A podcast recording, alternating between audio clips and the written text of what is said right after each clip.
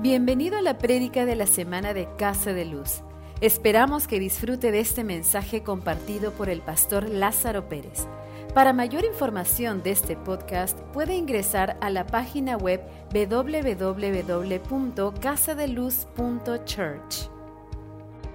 Hoy, como dije, vamos a comenzar esta nueva serie que he titulado ¿Quién eres? Pónganme ahí en el chat ¿Quién eres? Escríbelo ahí quién eres. Pero antes de realmente comprender quién somos o quiénes somos y aún personalizando más quién soy yo, debo de tener claro de quién soy. Porque no, no sabremos quiénes somos hasta que no sepamos de quiénes son, de quiénes somos. Salmo 24, 1 al 4 nos dice, del Señor es la tierra y todo lo que hay en ella, el mundo y los que lo habitan. Nuevamente, del Señor es la tierra y todo lo que hay en ella, el mundo y los que la habitan, porque él, fundó sobre los mares y lo afirmó sobre los ríos. ¿Quién subirá al monte del Señor? ¿Quién permanecerá en su lugar santo? El limpio de manos y puro de corazón que no ha elevado su alma a la vanidad ni ha jurado con engaño. Nuevamente el versículo 1 del Señor es la tierra y todo lo que hay en ella, el mundo y los que en él habitan. ¿De quién es usted? De Dios. ¿De quién soy yo? De Dios. ¿Quién nos creó? Dios. ¿De quién pertenece toda la tierra? Le pertenece a Dios. Por lo tanto, si le pertenezco a Dios, si Él me creó, fue con una buena y justa razón, porque todo lo que Dios crea tiene propósito. Diga ahí en el chat, yo tengo propósito. Yo fui creado con intencionalidad. Vamos, póngamelo ahí. Usted tiene que creer que usted fue creado con intencionalidad. Hay un propósito, usted no es un accidente y ahora que usted sabe que usted le pertenece a Dios, que usted fue creado por Dios, cuánto más no entender que ahora usted tiene un propósito. Por muy difícil que la vida sea, usted debe entender que Dios le ha confiado a usted estos tiempos para poder avanzar, para poder hacer su nombre famoso. A Dios no le toma nada de sorpresa. Todos tenemos un gran propósito por el cual fuimos creados. Y si la tierra y todo lo que en ella existe es de Dios, pudiéramos también compararla a una casa con todos sus artículos que le pertenecen a Dios. Nuevamente, quiero que veamos una casa. Si usted tiene una casa, su departamento, todo lo que está dentro de ese departamento es suyo. Usted lo, lo, lo amuebló, compró todos los artículos, su cama, sus cubrecamas, sus almohadas, su ropa, los zapatos, los vasos, los utensilios, todo dentro de ese, ese departamento, de esa habitación, de ese cuarto, son suyos. veámoslos de esta forma. Pero mira lo que dice segunda de Timoteo capítulo 2, verso 20 al 21 dice, pero en una casa grande no solamente hay vasos de oro y de plata, sino también de madera y de barro Además, unos tienen fines especiales y otros tienen fines comunes. Así que si alguno se limpia de estas cosas, será un vaso para honra, consagrado y útil para el Señor y preparado para toda buena obra. Se lo repito ese versículo, si alguno se limpia de estas cosas, será un vaso para honra consagrado y útil para el Señor, preparado para toda buena obra. La pregunta entonces sería, ¿a qué cederemos nuestra vida aportar? Si todos somos un vaso, si todos somos un vaso creado por Dios, la Biblia nos dice que Él, Él, es el alfarero, yo soy el barro, que Él nos moldea. Por lo tanto, si yo soy un vaso que era formado, ¿Qué voy a permitir que llene el vaso? Porque usted sabe, yo puedo, eh, este vasito posible cueste 10 céntimos, 20 céntimos, es un vaso descartable, es plástico. Muchos lo dirían eso no tiene valor, pero ¿qué si yo lo llenara de oro? ¿Cuánto costaría el vaso? O si yo lo llenara de rubíes, o si lo llenara de plata, o si lo llenara de una bebida extraordinaria, extravagante, que no es común de encontrar, ¿cuánto costaría el vaso? porque lo que realmente le añade valor al vaso no es tanto de lo que está hecho, sino de lo que lo llena. Y todos somos vasos que el Señor anhela usar de una forma extraordinaria, única. Posible algunos tienen un vaso bien grandecito, gordito, otros son flaquitos, otros son altos, otros son chatos, pero la cosa es ¿Qué es lo que llena su vaso? ¿Cuál es el destino? ¿Cuál es la utilidad? ¿Cuál es la función que cumple su vaso? Porque si su vaso simplemente lo llena de barro, su vaso no tendrá mucho, mucho valor y tampoco tendrá mucha utilidad. No hay mucho que se podrá hacer. Pero si su vaso lo llena de oro, cuán útil, cuán aprovechoso cuántas cosas se pudiera hacer con su vaso. Saben, nuestra vida se describe como un vaso y nuestro vaso es lleno del Espíritu Santo. Pero lleno del Espíritu Santo como vaso, Él nos ha llamado a cumplir un propósito. Buenas obras para lo que Dios nos ha creado o cualquier otra cosa que no agrada a Dios. ¿Qué es lo que va a cumplir mi vaso? Si la pregunta es, ¿a qué voy a ceder mi vida a que porte? ¿Va a aportar buenas obras? ¿O va a aportar cualquier otra cosa que me llene a mí como persona y identifique con esta tierra, el mundo, lo temporario, antes que a Dios? Mire, Isaías 66, verso 1 al 2 dice, Así ha dicho el Señor, el cielo es mi trono y la tierra el estrado de mis pies. ¿Dónde está esa casa que me edificarán?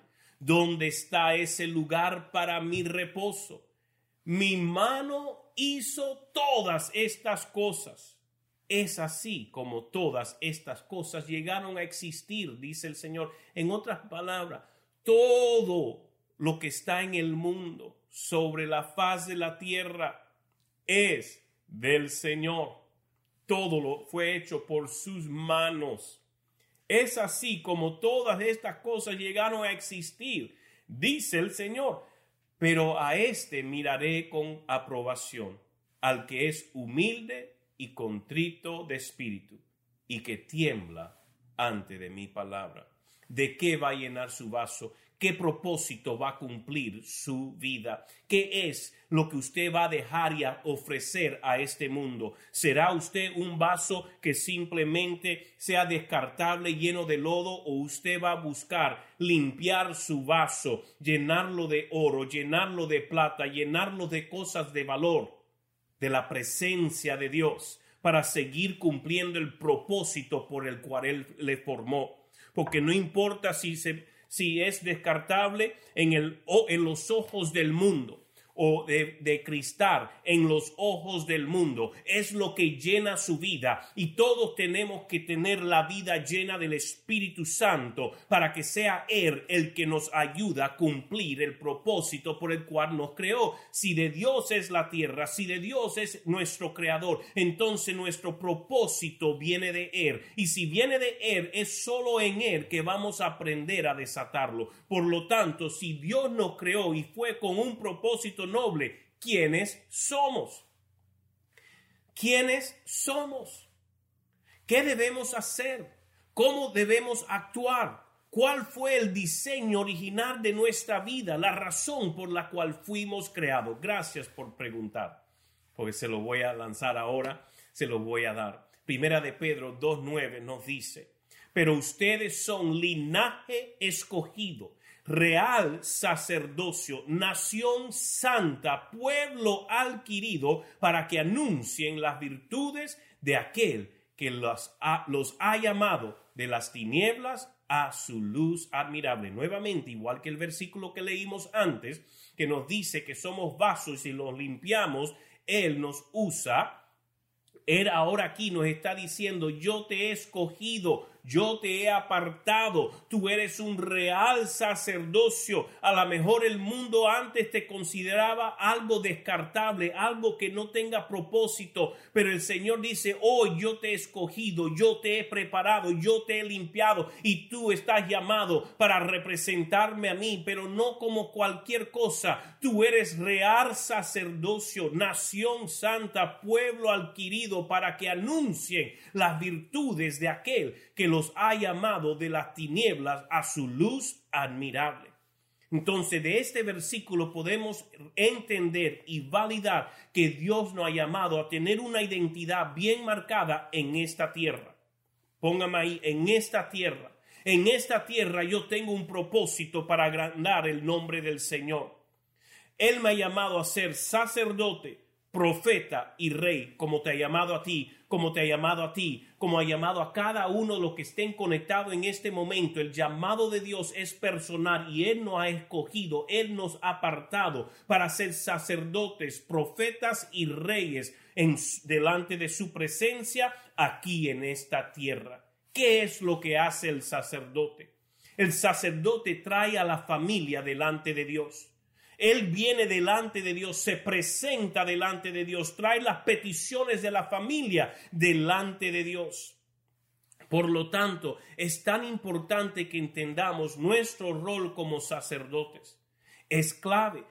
Todos estamos llamados. No, eso solo los pastores, pastor o los, los reverendos, los obispos están llamados a ser sacerdotes. No, yo soy linaje escogido. Yo soy real sacerdocio, real sacerdocio, sacerdote soy yo, sacerdote eres tú. Desde más joven tenemos que entrenar a nuestros niños a que ellos están llamados a ser sacerdotes, hombres y mujeres que pueden venir delante de Dios para representar a su familia, representar su vida, representar su comunidad, su distrito, su nación, eso estamos llamados. Somos los sacerdotes que Dios está levantando para traer libertad a la nación, para poder representar bien a Dios y poder traer las peticiones de la, familia, del mundo, de la nación. Como sacerdotes levantamos clamor por la nación. Como sacerdotes somos los que presentamos nuestras ofrendas de agradecimiento delante de Dios como creación que somos. como sacerdotes traímos las peticiones, las necesidades de nuestra familia, pero también de nuestra comunidad, de nuestra ciudad, de nuestro distrito, de nuestra nación. Las levantamos. Dios está buscando que se levanten los sacerdotes porque Dios responde a las peticiones del pueblo. Por lo tanto, ¿dónde están los sacerdotes? Estamos enterrados, estamos usando la vasija erradamente. ¿Qué es lo que estamos haciendo para cumplir nuestro rol como sacerdote? Pero también en el versículo aprendemos que estamos llamados a ser profetas. El profeta, ¿qué es lo que hace? Trae la palabra de Dios a la familia, trae la palabra de Dios al pueblo. Todos estamos diseñados después que vino Cristo para poder escuchar a Dios. Todos podemos escuchar a Dios. Escúcheme bien, usted puede escuchar a Dios. Dios quiere hablar a su corazón.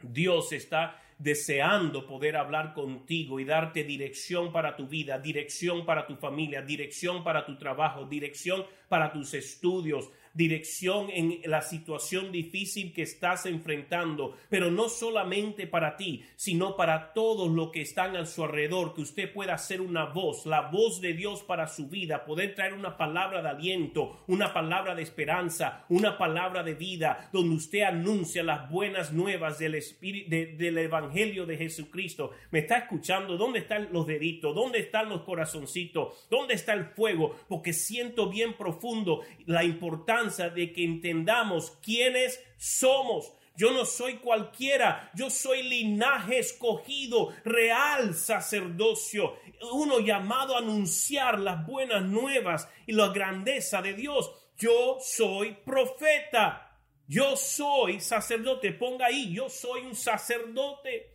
yo soy un profeta.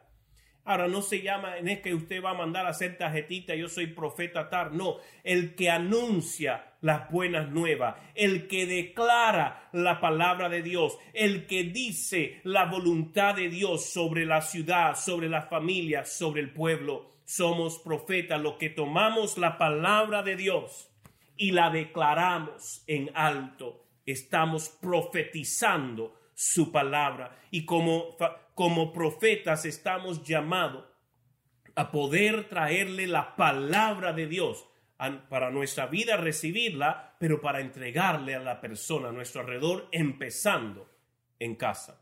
Pero también el versículo nos enseña que somos reyes. Reyes. ¿Qué es lo que hace rey? Gobiernan sus vidas y las de su familia, sabiendo que representan al, rey, quienes recursos no son escasos.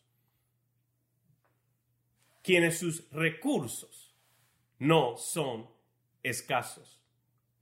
Gobiernan sus vidas de la, de la, y la de su familia, sabiendo que representan al Rey de Reyes, Señor de Señores, y Él nunca está escaso en sus recursos.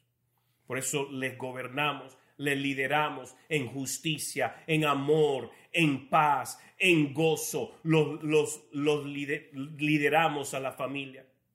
Mira, ¿cómo debe ser un rey conforme al corazón de Dios? Bueno, como en las palabras de Bill Johnson dice, gobiernan con un corazón de siervo, pero sirven con el corazón de un rey. Así debemos de siempre caminar nosotros, que gobernamos con el corazón de un siervo, humilde, contrito, entregado a Dios, pero servimos con el corazón de un rey, donde sabemos que todos los recursos del reino están a disposición del prójimo para ayudarle, para empoderarle, para levantarle. Debemos de gobernar en humildad, corazones sumisos, pero entiendan que sus recursos no se acaban porque su fuente es Dios. El mundo necesita desesperadamente que ejerzamos cada una de estas funciones, de ser rey, sacerdote y profeta. El mundo necesita desesperadamente que nos podamos mover en esta, en esta forma. Ese es nuestro encargo. A eso hemos sido creados. Ese es el vaso que nosotros debemos de ejercer y llenar de su presencia para seguir trayendo el gobierno de Dios, así como en el cielo, a que se haga la voluntad de Dios aquí en la tierra. El mundo necesita, lo repito nuevamente, tome nota desesperadamente que ejerzamos cada una de estas funciones, porque es lo que somos. ¿Por qué?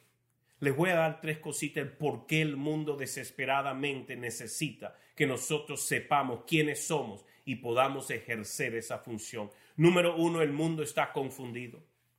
Hoy en día, usted nada más que mire las noticias, salga a caminar, mire a su alrededor, usted va a ver la confusión tan grande que existe en el mundo de identidad, de lo que es correcto, de lo que no es correcto. Segunda Corintios 4:4 4 dice, pues el Dios de esta edad, de esta edad presente, de este mundo, en otras palabras, ha cegado el entendimiento de los incrédulos, los que no conocen a Cristo, su entendimiento está cegado para que no los ilumine el resplandor del evangelio de la gloria de Cristo, quien es la imagen de Dios. ¿Qué es lo que ha hecho? Eh, el, Dios de, este, de esta edad presente, de este mundo, ha cegado el entendimiento. Y si tu entendimiento está cegado, si tú te pon, si te tapan los ojos, te va a confundir en cómo encontrar la puerta, vas a confundirte cómo llegar al baño, cómo encontrar la salida.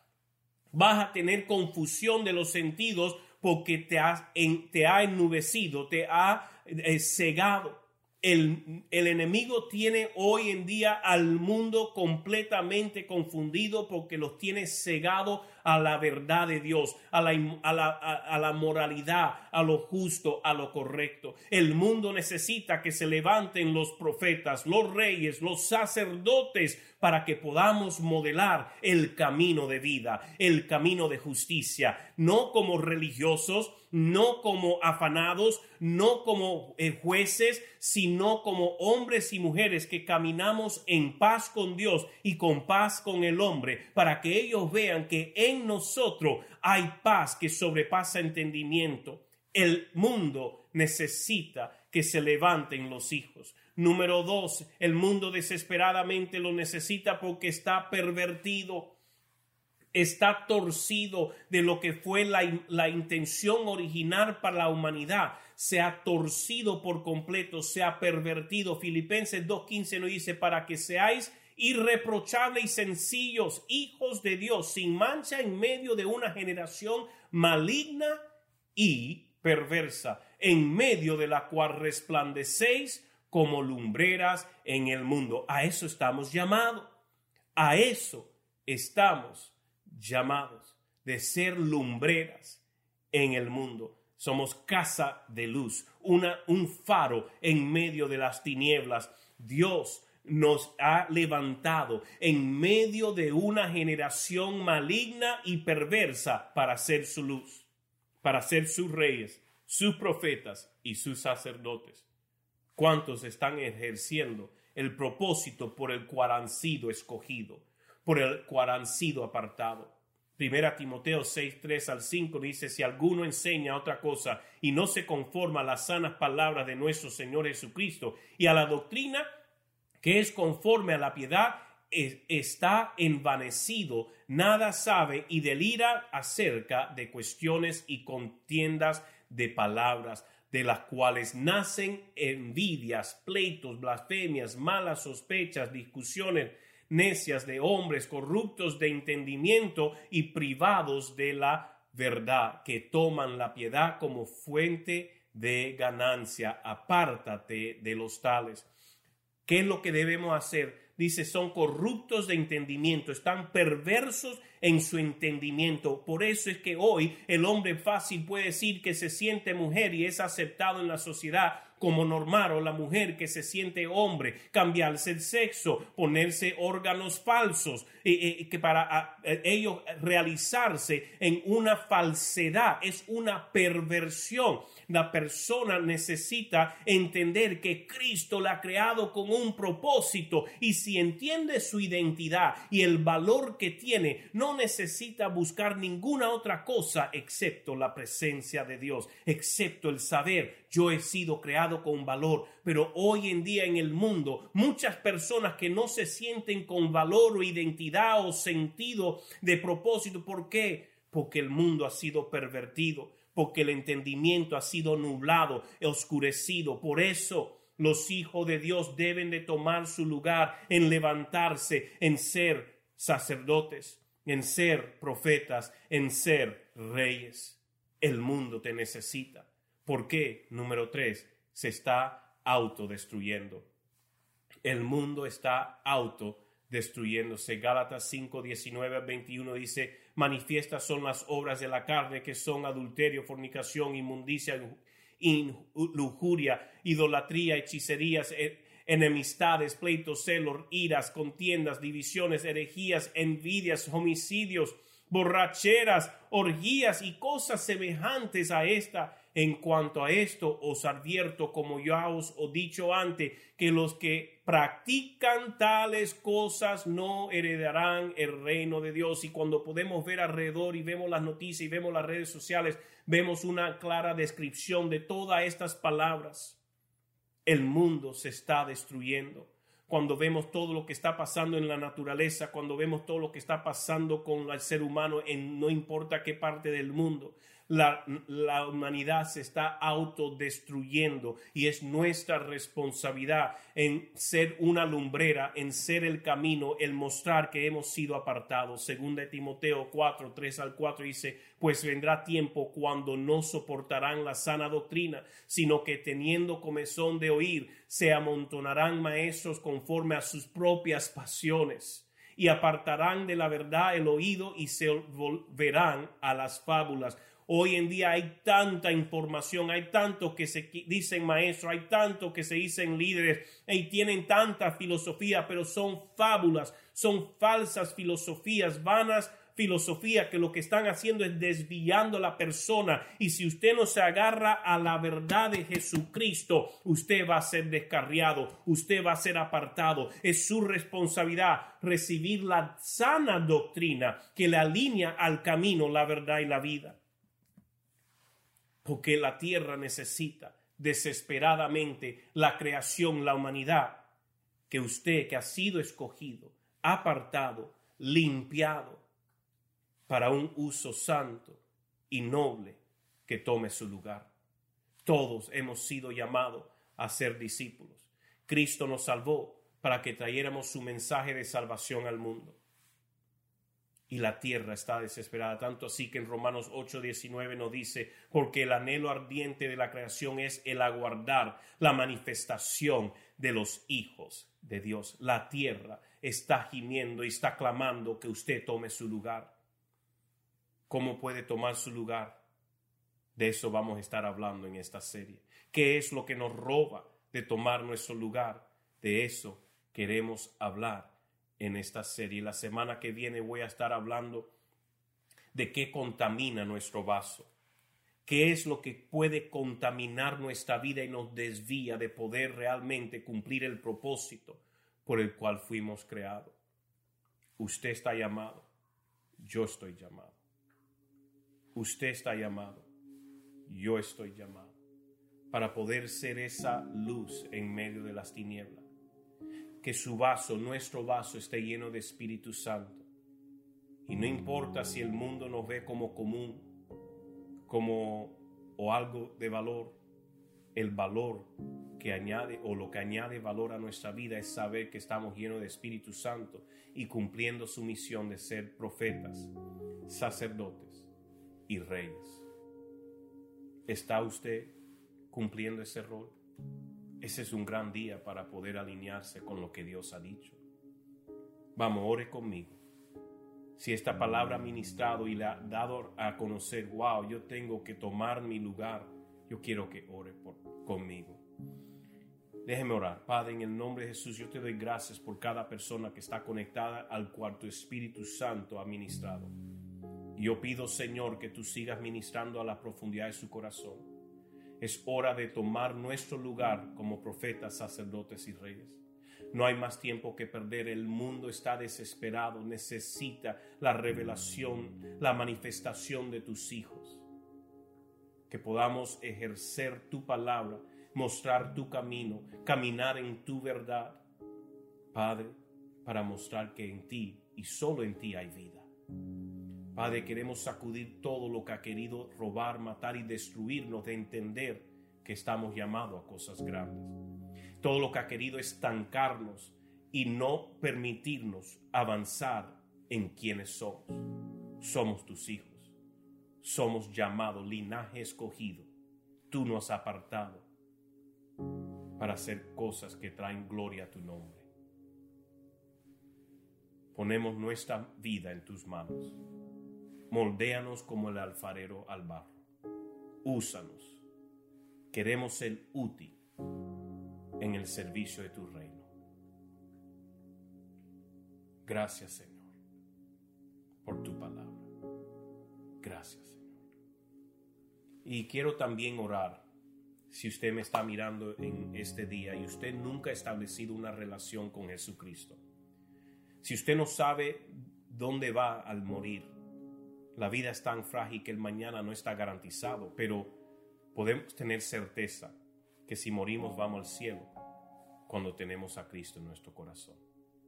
Si usted tiene a Jesucristo en su corazón, usted tiene la mayor victoria de su vida. El mejor regalo se lo ha entregado, que es vida eterna. Pero si usted no tiene a Jesucristo en su vida, el mañana no es garantizado. Permítame orar por ti. Si tú no sabes dónde vas al morir, yo quiero invitarte a establecer una relación con Jesucristo, no religión. Yo no te estoy invitando a ser parte de una religión, de una iglesia, estoy invitando a que seas que entregues tu vida a Jesucristo, quien es el camino, la verdad y la vida. Usted nunca entenderá propósito hasta que no se entregue a su Creador, porque es solo nuestro Creador quien nos da propósito. Por lo tanto, ahí ore conmigo, repita esta palabra de todo corazón, Padre Celestial, yo reconozco, soy pecador, apartado de ti. Hoy escojo entregarte mi vida. Hazme una nueva criatura y úsame para extender tu reino. Yo me arrepiento de todo pecado y escojo que tú seas mi Señor y mi Salvador, viviendo para ti todos los días. En el nombre de Jesús. Amén y amén. Gracias por escuchar el mensaje de la semana. Este mensaje también lo puede encontrar en nuestro canal de YouTube y en nuestra página de Facebook Casa de Luz. Hasta la próxima semana. Dios lo bendiga.